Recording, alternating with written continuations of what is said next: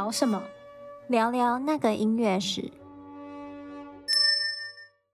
嗨，大家好。有一些我们的听众朋友呢，就有私讯我们说，为什么我们都没有自我介绍？所以我们在开始这个频道将近一年以后呢，我们终于要来自我介绍了。好啊、呃，大家好，我是婷玉。去年我从伊利诺伊大学香槟分校毕业，然后现在在北京的交响乐团工作。那我是如敏，然后我目前还是 Indiana University 的在读博士。好了，那自我介绍到此为止。好，那我们今天要来聊什么呢？今天我们要来聊聊音乐会这件事情，因为在我们的节目中，我们提到很多次。呃，说音乐会其实一开始最开始，音乐会并不是像现在这样坐在大家坐在一个音乐厅里面，然后安安静静的听音乐。嗯，所以我们想要就是完整的来说一下音乐会到底是怎么一个回事。对，所以这要从十七世纪开始讲起。就在十七世纪之前呢，音乐通常只是社交场合附带的背景音乐。就像是宫廷里啊，一般会在晚餐后会演奏一些音乐，然后像是酒馆也会雇佣音乐家庭工现场演奏，又或是教堂礼拜啊，也会聘请作曲家专门为礼拜做创作音乐嘛。就现在的 BGM，在对，有点类似，嗯嗯。然后像现在我们今天理解的。正式的这种音乐会呢，就所有人都坐着只听音乐，在十七世纪其实非常的少见。就是，嗯，就算是在音乐为主角的场合中呢，人们也不会像今天音乐会一样要遵守非常严格的礼仪，禁止交谈啊，然后演完要鼓掌啊之类的。所以他们还是可以聊天的，在音乐演出的时候，对，他们可能会低声交谈。然后比较贴近现代意义的音乐会呢，是到十七和十八世纪才慢慢转变习惯的。就例如说一一六二零到三零年代左右呢，德国的 Lübeck 就是吕贝克，嗯的教堂，在晚岛以后呢，会大约有一个小时长的音乐会。然后到一七零零年左右，有时候还会有合唱团和乐团加入演出。然后在意大利的教堂呢，则是流行星期五或星期天演出神剧，就作为礼拜的一个部分。不过到了一七零零年，一七零零年左右，神剧也慢慢脱离教堂礼拜仪式，开始单独表演，更像是像歌剧表演这样，就一个完整的表演。哦，就是不一定要星期五或星期日才能演神剧，就后来是可以单独拿出来演，不一定要跟教堂。连接在一起，对，嗯，那像是我刚刚提到，就是德国的那个在弯道以后的音乐会，它也是虽然它跟教堂的一些仪式还是有关联，可是呢，就是在记载上面，它是作为一个独立的呃音乐会被记载这样。哦，嗯，就他们只是连在一起而已，但它不是作为教堂的一部分了，不是。嗯，那英国的音乐会呢？相反于德国和意大利，因为英国内战，呃，那时候宗教和政治的冲突嘛，所以人们的音乐喜好，他就是他们就是比较流行听法国音乐，哦，反而不喜欢自己的音乐了。对，那音乐会反而是流行在酒馆或者是公众场合的演出，就比较跟呃可能宫廷或者是教堂比较没有关系了。那听众呢也会给演奏者小费，或者他们会付一点门票，门票的费用。然后，所以这就开始了有商业音乐会的雏形，就比较民间化了，是吗？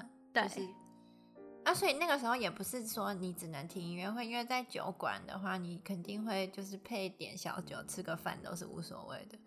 对啊，就像我们现在去一些什么 jazz bar 还是什么的，嗯、然后就会有现场演出，嗯嗯嗯、我们在那边喝酒聊天，然后他们在演台上台上演演奏这样。嗯嗯，对啊。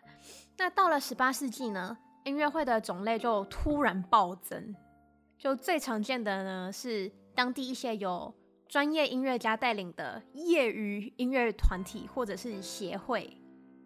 为什么啊？在十八世纪暴增？因为音乐会它就开始独立出来了嘛，就不是就是附属于宫廷的晚宴或者是教堂的礼拜啊，所以他们就开始变成一个算是正式的一个娱休闲娱乐的场合吧。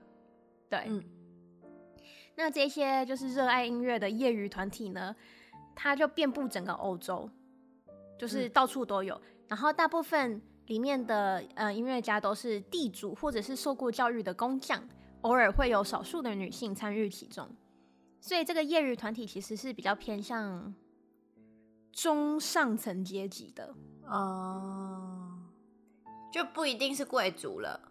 不一定是贵族了，音乐会它的普及性就开始、嗯、也是开始慢慢的变广了嘛。嗯嗯嗯。那当然，宫廷它仍然是音乐会的主办方之一。嗯。只不过因为十八世纪的君主制度改革，宫廷乐手他们就慢慢向转向为城市的音乐厅或者是音乐学院，就是为他们效力。哦。嗯。那。其中呢，有一个类型的音乐会呢，是从十七世纪末到二十世纪初都是作为主要的音乐会类型，那就是慈善音乐会 （benefit concert）。哦，从那个时候就有了。对，从那个时候就有了。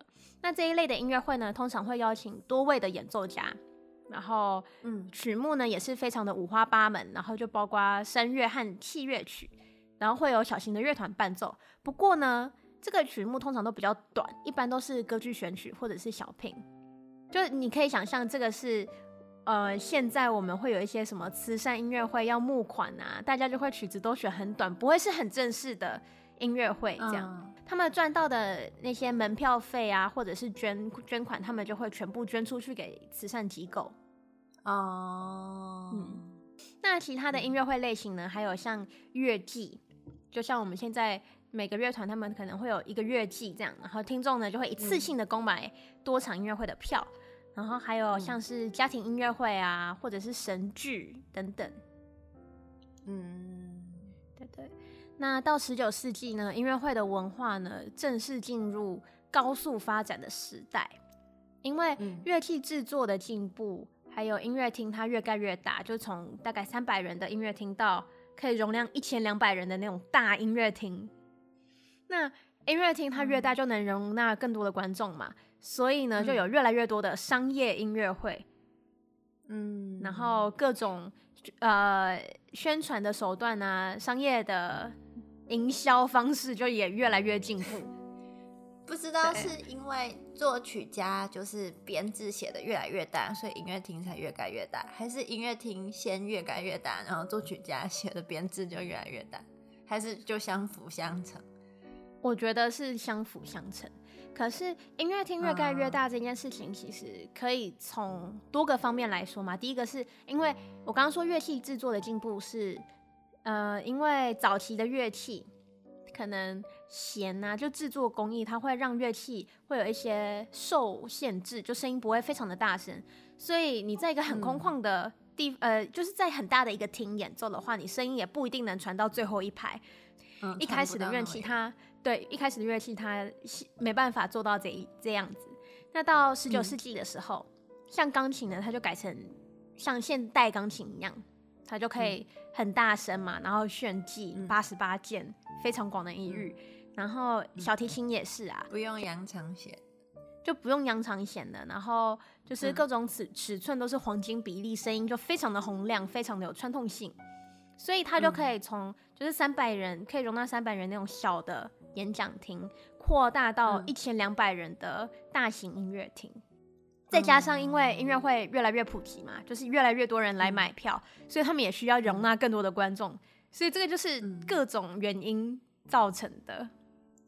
嗯，对对，我觉得从就是月季开始，嗯、就是从有月季开始的时候，这个就是商机就已经开始了。因为你有月季的话，观众会一次性的购买，比如说这个季度的票，那这些就是。这一笔钱就足够给这个乐团云印，就是这一季，他们至少可以先筹备说，哦，我接下来需要什么乐器，或者是需要聘请什么乐手，就就不用像以前一样，一场只是一场的钱这样。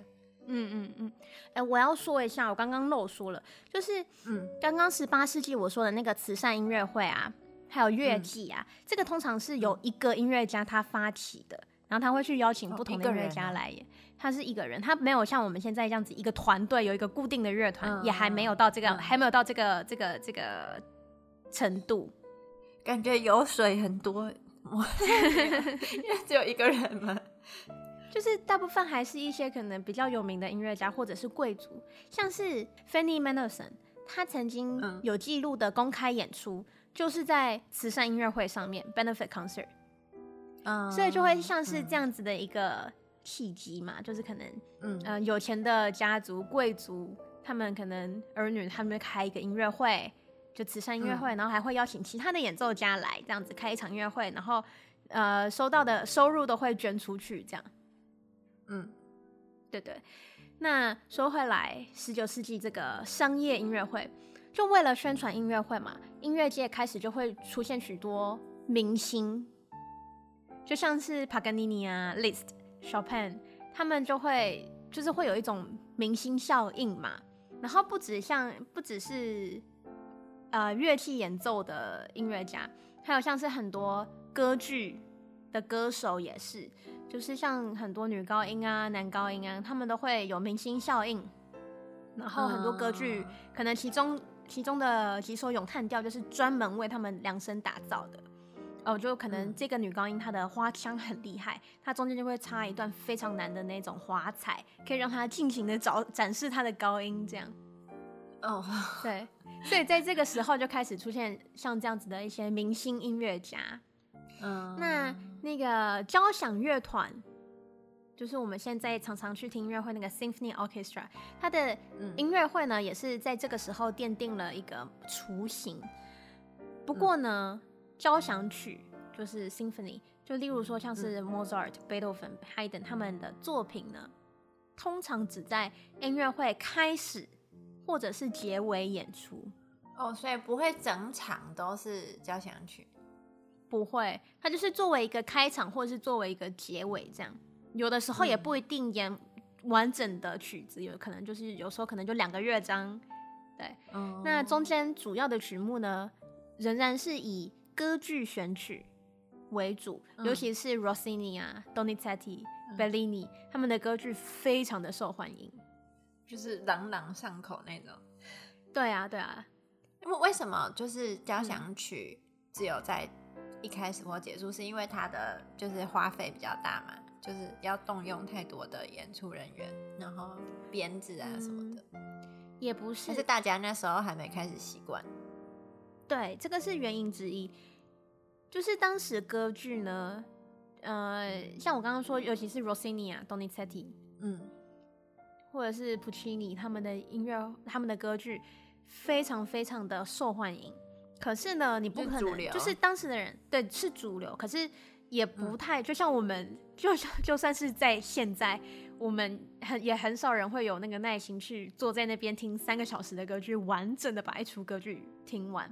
通常我们喜欢的就会是其中的一首咏叹调，或者是其中的一段什么曲子，然后呃，这种他慈善音乐会嘛，或者是交响乐团的音乐会，都是有。商业行为在里面，他们当然要什么曲子受欢迎演演奏就什么曲子，嗯嗯，嗯，对。然后就是十八、十九世纪的音乐会都是演出、嗯、演奏当下写的曲子，所以交响曲它的传唱度可能就没有像是呃歌剧那么快速的传播。嗯，理解。对对，因为交响曲很复杂。对，交响曲太长了，你没办法说哦，我好喜欢这一段旋律，然后就是可能每一每个人喜欢的那几个小节都不一样。可是，对呃，歌剧的话，它是一首一首的曲子嘛。嗯嗯嗯，对。那一九四五年以后呢，就是大概二十世纪末，然后因为交通发展啊，还有电视的普及，就那些小型的，像我刚刚说的那些业余的乐团，它就慢慢消失了。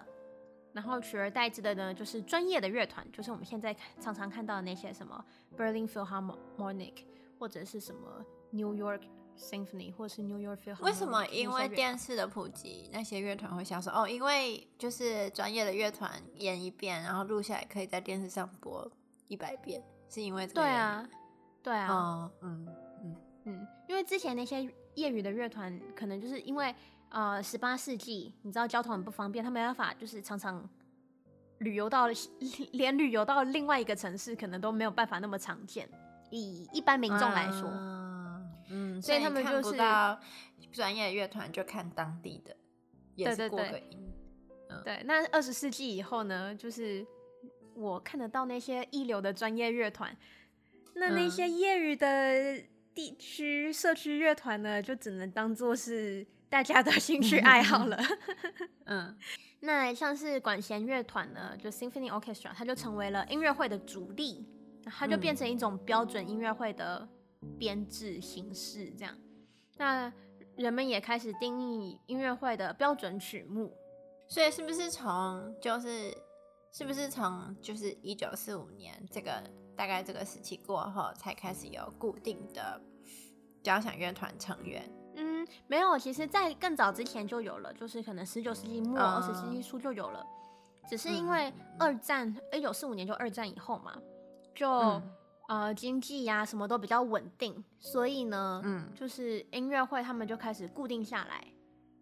嗯嗯嗯，就我刚刚说那几个就是乐团，那些专业乐团，并不是一九四五年以后才成立的，嗯、有些可能很早就成立了，嗯、只是就是一九四五年以后这样的一个音乐会形式呢，它就变成标准，就是我们现在听音乐会常看到就是管弦乐团嘛。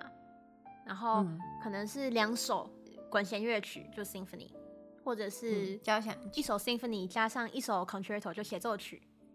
嗯，对，那就是我刚刚说到，就是人们也开始定义音乐会的标准曲目。那这些标准曲目呢，它不像是十九世纪音乐会曲目，大部分是当代的作品。二十世纪末呢，大众反而比较喜欢二十世纪前的那些经典的古典音乐作品。就是我们贝多芬。到现在还是演到 演到非常 熟悉的，对，像你刚刚说贝多芬，或者是 Mozart，或者是海顿，对，或者是 Brahms，或者是 Tchaikovsky，就是这些大音乐家他们的主流作品，就是二十世纪末他们这个反而对他们来讲是他们比较熟悉而且受欢迎的曲目，就不像十九世纪反而是歌剧是主流，然后。那个管弦乐曲是就是开场或者是 垫底的那些，就是可能你知道大家开始要慢慢散场啦，大家哦觉得听得非常的尽兴，开始注意力涣散的时候才开始演奏的曲子。我觉得有一个部分的原因是因为就是嗯，可能在二十世纪以前就是电视。这个行业还没有那么发达的时候，大家真的没有电视可以看，所以相对来说都看歌剧，就是肥皂剧，就是电视。但是之后有歌，就是有电视出现，就有肥皂剧的出现了。所以呢，就 那个歌剧就比较没有那么主流，就大家会有两种选择嘛，嗯、要可以看歌剧，或者是你可以在家看电视这样。对啊，因为毕竟说实在的，歌剧的它的步调。真的稍微缓慢了一点。